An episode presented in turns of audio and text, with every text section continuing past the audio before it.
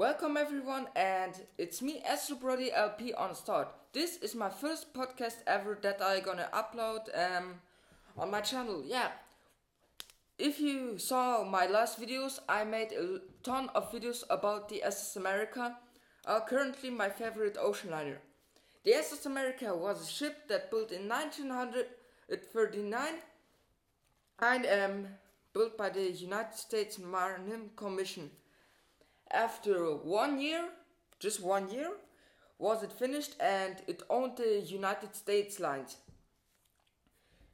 To the Second World War, it was used as a cruise ship, but as the Second World War come, it was renamed and repainted it from the United States Navy to the SS West Point. The ship wasn't anymore with his beautiful colors. It was gray and dark, like it's the war. Yeah. After years, the Second World War ended.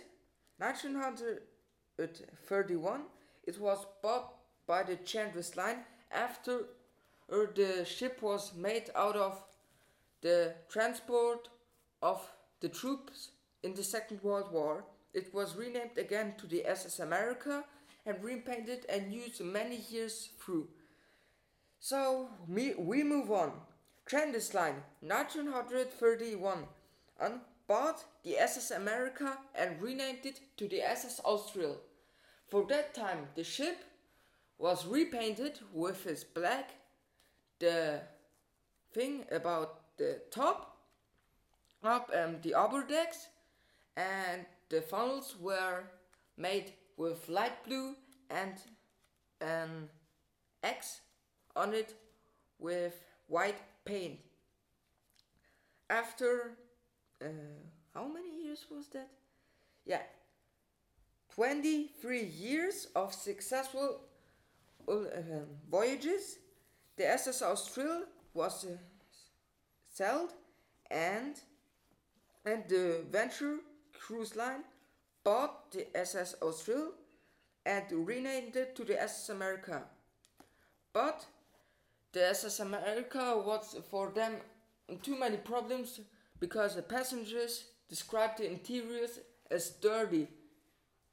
So the Venture line and was broken and they needed to sell the SS America.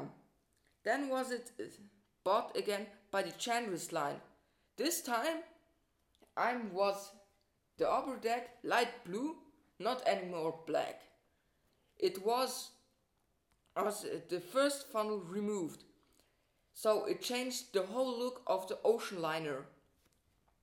And it was again a light blue color on the funnel and a white X.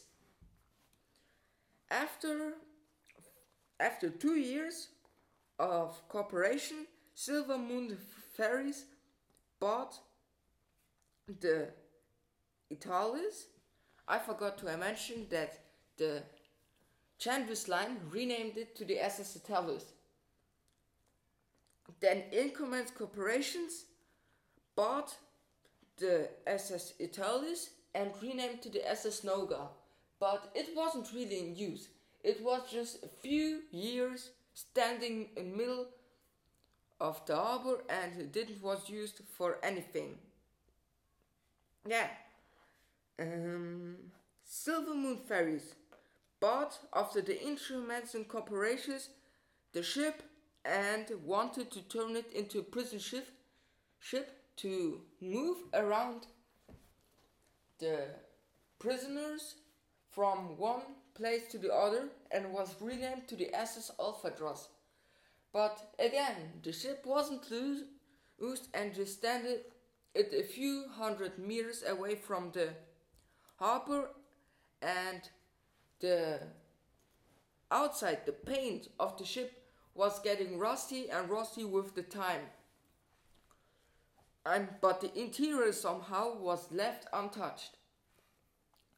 After after maybe 11 years the ship was there it was uh, as um, bought from a scrapping yard that offered one million dollars for scrapping the ship So Silver Moon Ferry is um, accepted it, and they they began uh, to make like little things, like the lifeboats and things you need on chairs, everything. That was uh, scrapped with time. And for the last time, trans, uh, J. Kofira Transport and Co. bought the SS America for the last time and it was renamed to the SS American Star. The ship was again painted it on the underdeck it was painted red like all the times. The upper deck was painted dark blue and the funnel the only one was make red and black. The ship was uh, used to be um, the. Das wir rausschneiden.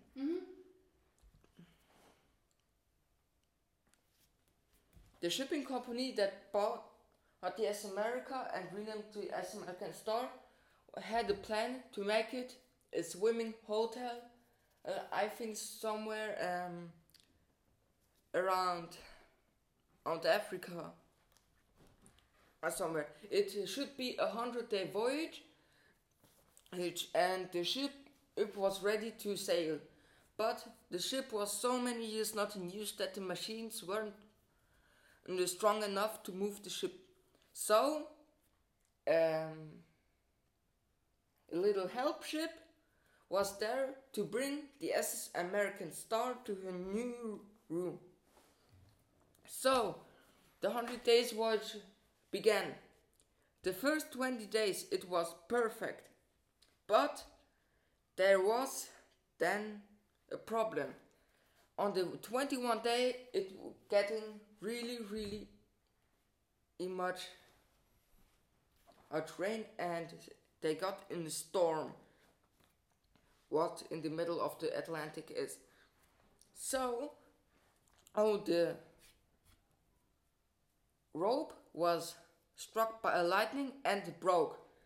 The crew members of the help ship uh, tried to rescue the SS American Star or and re-even the tow to the uh, help boat. But it didn't work, so the crew must has been rescued with a helicopter of the American Star. And at that point, the American Star was all, all for her.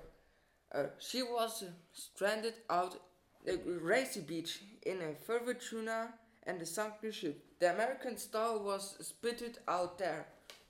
The few day, the first few days, as or better said, the first two days of just being there, um, began to big waves begin to hit the ship against and the stern, and after two days, as just in the middle of a ship, it, it broke. The stern was was slowly collapsing into the water er, because of the rough wind and the uh, big waves.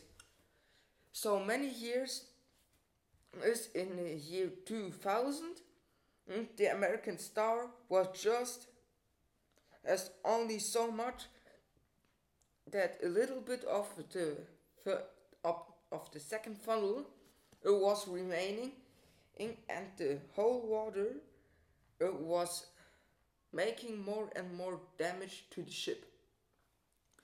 So the wind with the time blew the ship more and more into the water and slowly slowly begin the ship to collapse in the water like the stern did.